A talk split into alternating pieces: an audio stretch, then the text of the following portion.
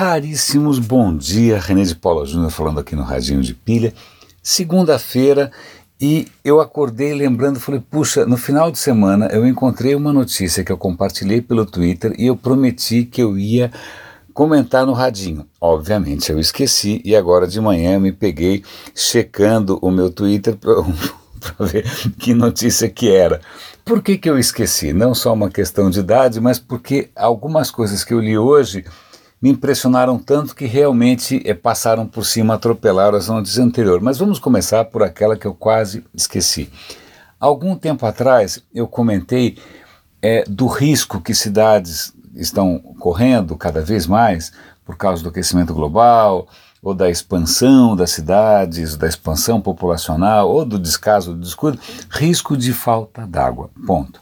São Paulo passou por um susto recentemente. Eu mesmo fiquei chocado, né? Porque nasci naquela história de Brasil grande, né? Da, da, da, do maior rio do mundo, aquela coisa meio megalomaníaca. Eu nunca podia imaginar que um dia São Paulo, quando chove pra caramba, pudesse ficar sem água. Pois bem, a gente passou, foi um susto, as coisas estão mais é, estáveis agora, mas eu comentei alguns episódios atrás que a cidade do Cabo, na África do Sul, estava assim prestes a entrar em colapso, em abril ela entraria em colapso, se não acontecesse nada. Pois bem, ela não entrou em colapso, é, sobretudo porque as pessoas mudaram drasticamente o comportamento. Né? Elas mudaram drasticamente o número, o, a duração do banho, o número de vezes que elas dão as descargas, etc, etc, etc. Mas é, isso diminui, né, retarda, mas não necessariamente resolve. Então eu vou dar o link aqui para uma reportagem muito interessante em que mostra os caras já quebrando a cabeça para tentar tirar água de algum lugar. Inclusive uma ideia exótica, para dizer o mínimo, parece algum filme de ficção científica, que é de arrastar um iceberg até a cidade do Cabo. É, iceberg está no mar, mas é feito de água doce, claro. É, e a ideia era que aproveitar que existem algumas correntes, então esse iceberg normalmente entraria numa corrente X e ia derreter no, no meio do nada, então a, empurra ele um pouquinho, ele vai cair numa outra corrente que aproximaria esse iceberg da cidade do Cabo, que fica na costa. Então é só para mostrar o nível de ideias exóticas que, que, é que a gente pode chegar. São Paulo não tem essa sorte, a gente não está na beira do mar, a gente está quase 800 metros de altura, então é, é, bom, a gente não pode contar com essa, com essa ideia delirante.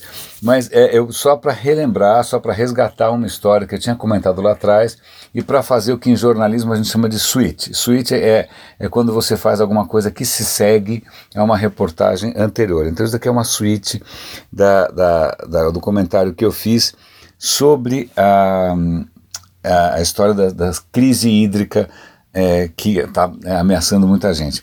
Mas vamos para um outro ponto agora, muito interessante. Minha mulher me passou no final de semana um artigo para ler, eu não li, li agora de manhã e pronto, já bagunçou tudo que eu tinha para dizer para vocês.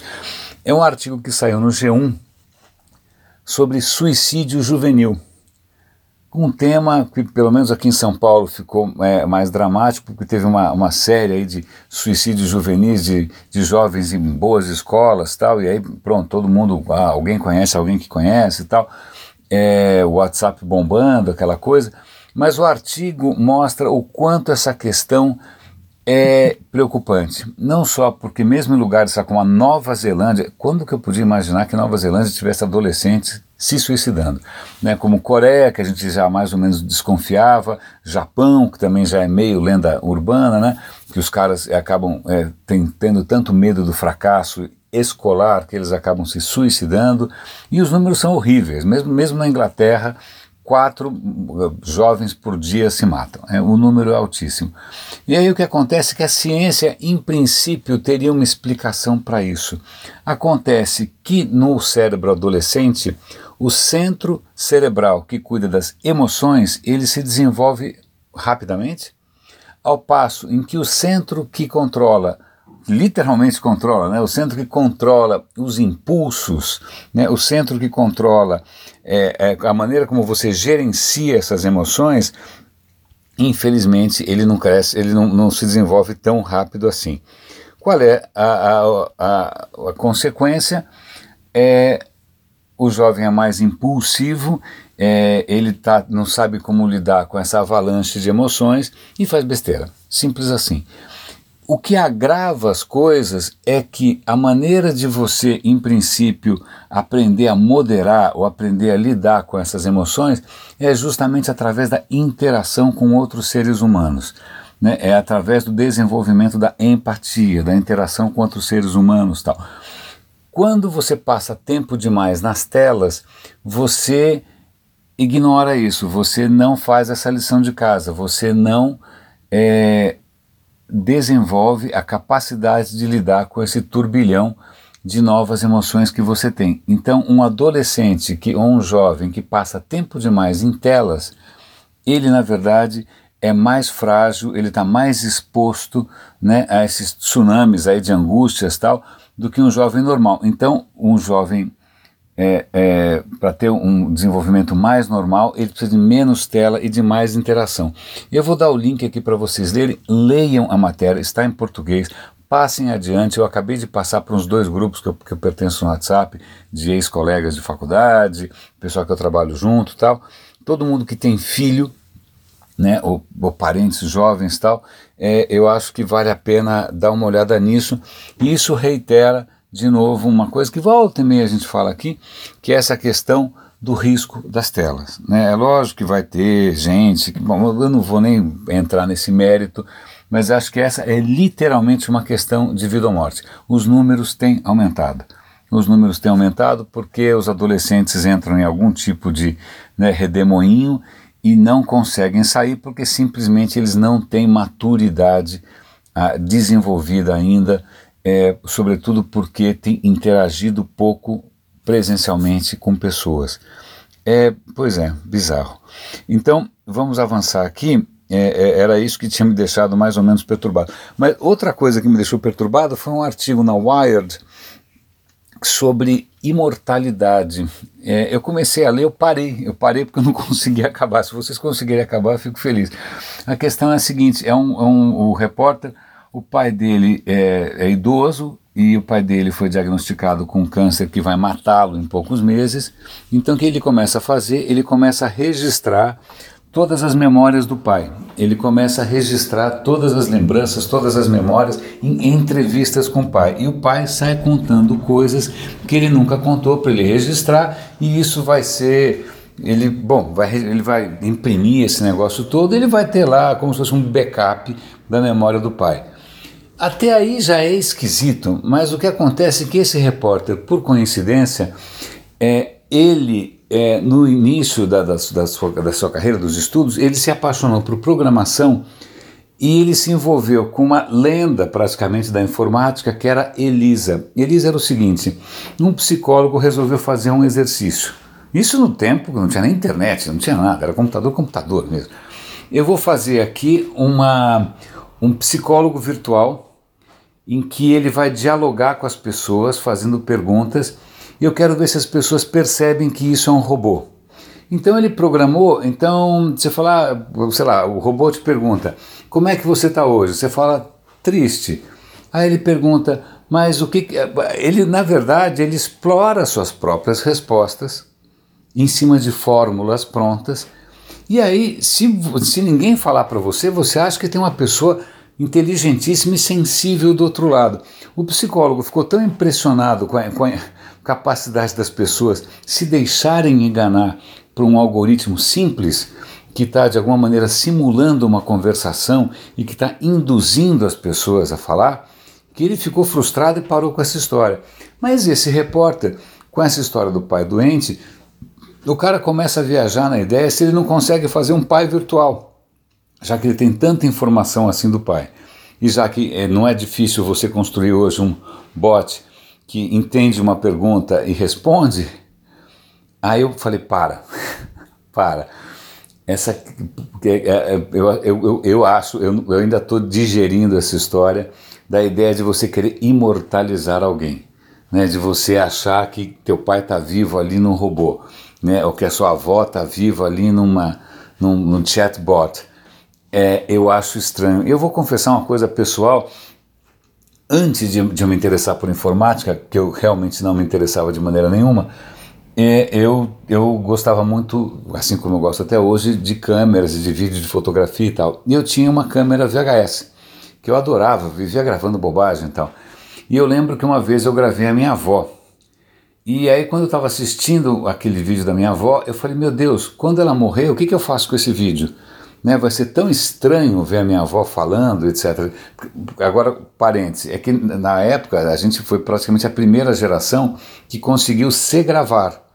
Porque televisão já tinha, mas são atores. Né? Mas agora você gravar alguém próximo com essa facilidade, né? sem precisar revelar o filme. Com... Não, não, essa história do vídeo é, doméstico é, é, é, foi.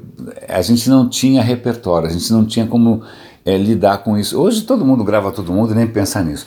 Mas na época eu fiquei tão impressionado com a questão: o que, que eu faço com a minha avó gravada em vídeo depois que ela morrer? Ninguém vai conseguir assistir isso sem chorar. Que eu, eu vendi a minha câmera e comprei o meu primeiro computador. Então, essa vocês já sabem agora em primeira mão, acho que ninguém sabe disso, como eu comprei meu primeiro computador. Porque eu fiquei horrorizado com a ideia dessa história de mortalidade, de lembrança, de memória. Bom, agora o mundo dá voltas, o computador também vai servir para isso. Então tá aí, pensem a respeito, eu não sei qual é a conclusão que vocês vão tirar, é, eu não tenho a menor ideia. O que mais que eu tenho para comentar com vocês aqui?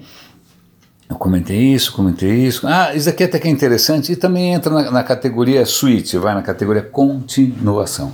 Eu comentei recentemente do FBI utilizando uma plataforma pública de DNA, de genética, para localizar um serial killer. Né, o que acontece é que existe, existem várias plataformas por aí em que você pode é, publicar, subir o seu DNA e tentar em, a, descobrir a sua genealogia, né, tentar descobrir de quem você é parente.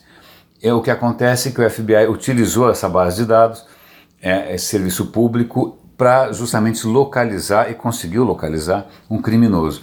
Acontece que o repórter em questão aqui, ele faz uma aposta com o cientista e fala, quanto você quer apostar? Que aí eu não lembro exatamente qual é a história, que se eu subir, se qualquer branco, ele, ele fala branco pelo seguinte, a maioria das pessoas que estão nessas plataformas, por enquanto é de origem europeia. Né? Por N razões econômicas, sociais e tal. Mas então, para a aposta ser um pouco mais do ponto de vista estatístico, né, um pouco mais significativo, ele falou: olha, é, eu aposto que se qualquer bran americano branco é, de origem europeia colocar o seu DNA lá numa plataforma desses, a chance dele encontrar um primo é 95%. Aí ele aposta, aí os cientistas começam a fazer o quê? Contas, simulações, etc, etc, etc. Acontece que a chance de. Isso é um problema exponencial. Você pode, sei lá, você pode ter x primos de primeiro grau, aí você vai ter x ao quadrado, primos de segundo grau, x ao cubo, de, ou x a quarta de primos de terceiro grau, sei lá eu. A coisa expande exponencialmente. Então a chance de você encontrar um primo de terceiro grau é super alta. Mas acontece que esse cara tem muito pouco DNA é, em comum com você. Provavelmente não passa de um número baixo, 2, 3%, é um número baixinho. E aí o que acontece é que é, a aposta ele perde, mas perde por muito pouco. Na verdade, a chance de você encontrar um primo nas circunstâncias da aposta dele era de 94%, não de 95%. É, então, é interessante dar uma olhada, tem um monte de calculeira de número, etc e tal, mas o que fica claro é ah, na verdade, aí tem uma questão que eu esqueci de contar. O que, que ele apostou? Ele apostou o seguinte: que se ele perdesse a aposta, ele doaria, ele publicaria o DNA dele num site desses. É, e é uma coisa que ele estava se recusando a fazer, como eu mesmo me recuso a fazer até hoje. Ele fez isso como é, a aposta, portanto eu vou mandar o meu DNA lá para sei lá para qual que ele mandou. Cuspiu lá no tubinho e mandou. E aí, é, isso mostra como é a conclusão do artigo. Ele fala: nosso DNA está aí, está tá solto, está no mundo. Está né? Tá no mundo. Qualquer um pode achar você, qualquer um pode achar os membros da sua família, pode se localizar. Então eu achei que valia a pena comentar com vocês um desdobramento, uma suíte daquela notícia. Eu estou fazendo uma coisa que o jornal dificilmente faz, né? É, o que normalmente você a gente vê uma notícia e depois nunca mais vê no que ela deu. Eu estou justamente resgatando a história das histórias. E acho que só para acabar aqui, é uma coisa um pouco é, nerd demais, mas acho que vale a pena pensar, porque tem sim um impacto é, técnico tal, que é o seguinte: eu fiz um tempo de engenharia. E aí você estuda o quê? Termodinâmica, que você estuda basicamente gases. Aí depois você tem equações que, né, que explicam um monte de coisa, tá bom. Que preveem como as coisas se comportam, tá bom. Aí eu estudei mecânica dos fluidos, que também tem equações que explicam como é, os fluidos se comportam. Aí você também tem equações para os sólidos, você tem equação para tudo que você pode imaginar. Um cientista, um cara chamado, que é Ken, Ken, como é que é o nome do cara? Eu vou procurar aqui. É, ele descobre o seguinte, que nada explicava como areia se comporta. Como areia, areia. Mas qual é a graça de areia? O cara chama Ken Cameron, ok? Esse cara percebeu que nada podia prever matematicamente o comportamento da areia. A areia é um areia, ou material granulado de uma maneira geral, pode ser talco, pode ser, sei lá, tanto faz, que aliás, grande parte do que a usina, da usina não, que a indústria utiliza é material granulado, é, pode ser fermento, pode ser farinha, tanto faz, é material granulado. Mas a areia, se você estiver correndo em cima da areia, a areia se comporta como um sólido. Se você colocar a areia numa ampulheta, ela se comporta como líquido. Né? Se você estiver em Florianópolis no dia de vento em que a areia está fustigando o seu pé, ela praticamente se comporta como um gás, né? porque ela está fluindo para lá e para cá como se fosse um gás.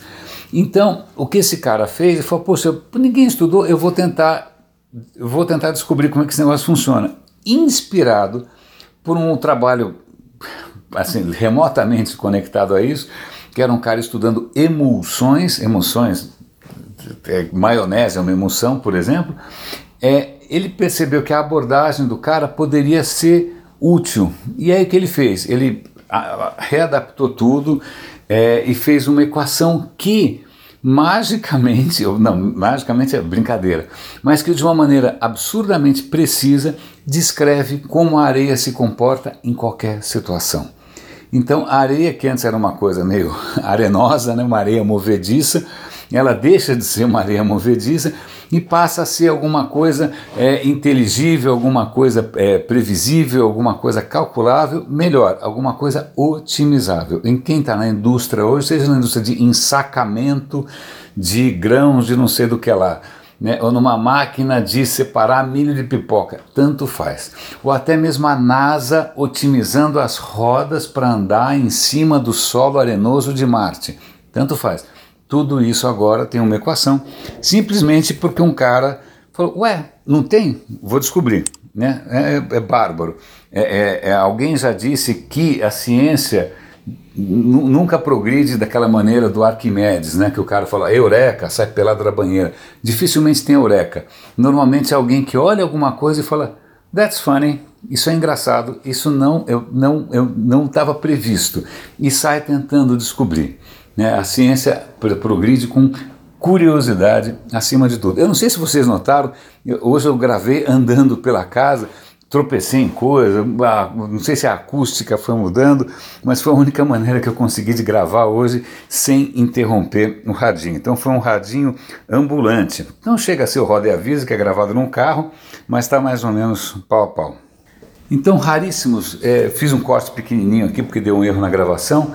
É um grande abraço para vocês, espero que tenha valido a pena, espero que esse radinho peripatético, peripatético era, era como eram as aulas do Aristóteles em Atenas, caminhando, né, você não ficava sentado, você ficava andando e, e conversando, então espero que esse radinho peripatético tenha valido a pena e que não tenha sido meramente patético. Grande abraço e até